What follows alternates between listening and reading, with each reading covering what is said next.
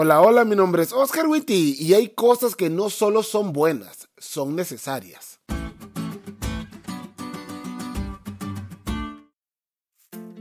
Te voy a contar un secreto sobre mí. De pequeño no me gustaban mucho los vegetales, en especial la coliflor. Mi mamá una vez tuvo una plática conmigo en la que me explicó las bondades de la coliflor y puesto que estaba pasando por un déficit de algo, la coliflor para mí no solo era buena, sino necesaria. La lección de hoy nos habla de algo igual. Te explico. En Israel había un santuario. En él, el israelita pecador llevaba una víctima, ya sea una palomita o un cordero u otro, confesaba su pecado colocando la mano sobre ella y de esa manera transfería simbólicamente su pecado al pobre corderito. Él lo degollaba y se iba, con la esperanza de que había sido perdonado.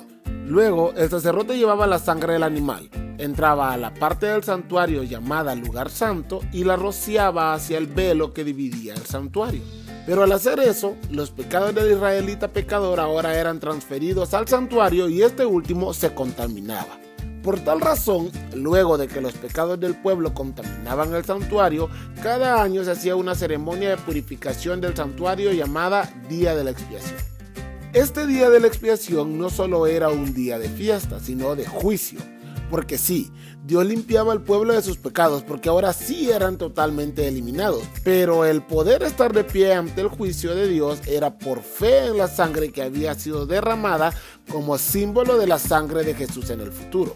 La Biblia habla que el santuario que había en Israel era una copia a escala del santuario celestial. Así que cuando vemos en la profecía que el santuario celestial habría de ser purificado, a muchos nos ha surgido la pregunta, ¿cómo es que el santuario en el cielo tiene que ser purificado si ya todo es santo?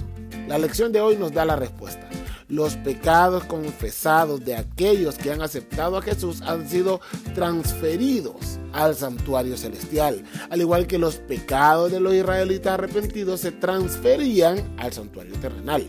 Por eso allá la sangre de Jesús es nuestra garantía de salir airosos en el juicio. La purificación del santuario en Daniel 8 y el juicio de Daniel 7 son el mismo acontecimiento. Al estudiar sobre el juicio nos dimos cuenta que no solo es bueno, es necesario. Y al saber que los pecados serán borrados de una vez y por todas, de todas partes del universo, a través de esta purificación nos damos cuenta que esto definitivamente no solo es bueno, es necesario.